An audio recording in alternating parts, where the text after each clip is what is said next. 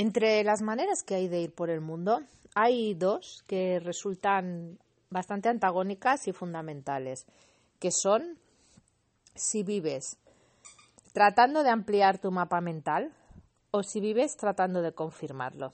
¿Cómo definiríamos el mapa mental? El mapa mental sería un modelo que te haces del mundo, o sea, que te haces de lo que son las personas, de lo que eres tú mismo, de lo que es el mundo en general. Entonces podemos eh, vivir buscando aquellas cosas que confirman esas creencias que tú te has hecho del mundo, porque la mayoría de lo que hay en tu mapa mental son creencias, no son verdades ni realidades ni, ni axiomas demostrados, sino que son creencias. O puedes vivir, no te digo todo el tiempo, pero frecuentemente buscando aquellas informaciones, aquellas observaciones del mundo que cuestionan tu mapa mental.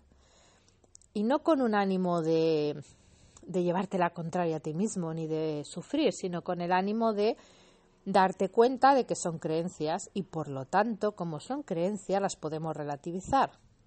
¿Y qué quiere decir eso? Que no tienes ninguna obligación al respecto.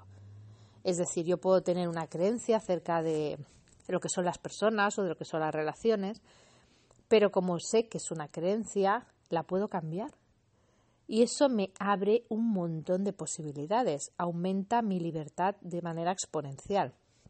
Porque si yo me pienso que esa creencia que yo tengo, por ejemplo, en cuanto a las relaciones, es la realidad, es la verdad, es la casi una verdad inmutable, nada más voy a poder hacer aquello que se corresponda con la creencia.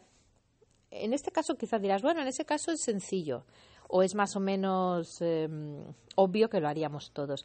Sí, pero es que esto se puede aplicar a todo, a cómo vivo, a cómo trabajo, a cómo considero que me de ganar la vida, a dónde considero que tengo que vivir, a cómo pienso que me tengo que relacionar con las demás personas, a, cualquier cosa, a dónde creo que tengo que viajar, a lo que tú quieras, qué aficiones debo tener. O sea, en, cualquier tipo de aspecto de tu vida puedes tratar tus ideas políticas incluso, en cualquier aspecto de tu vida puedes tratar de cerrarte a tu mapa y buscar todo aquello que te confirme, o sea, la gente que piensa exactamente igual que tú y que te ayuda a que de algún modo eh, cada vez estés más convencido de que esa es la realidad del mundo, o buscar ampliarlo y abrirte a un sinfín de posibilidades.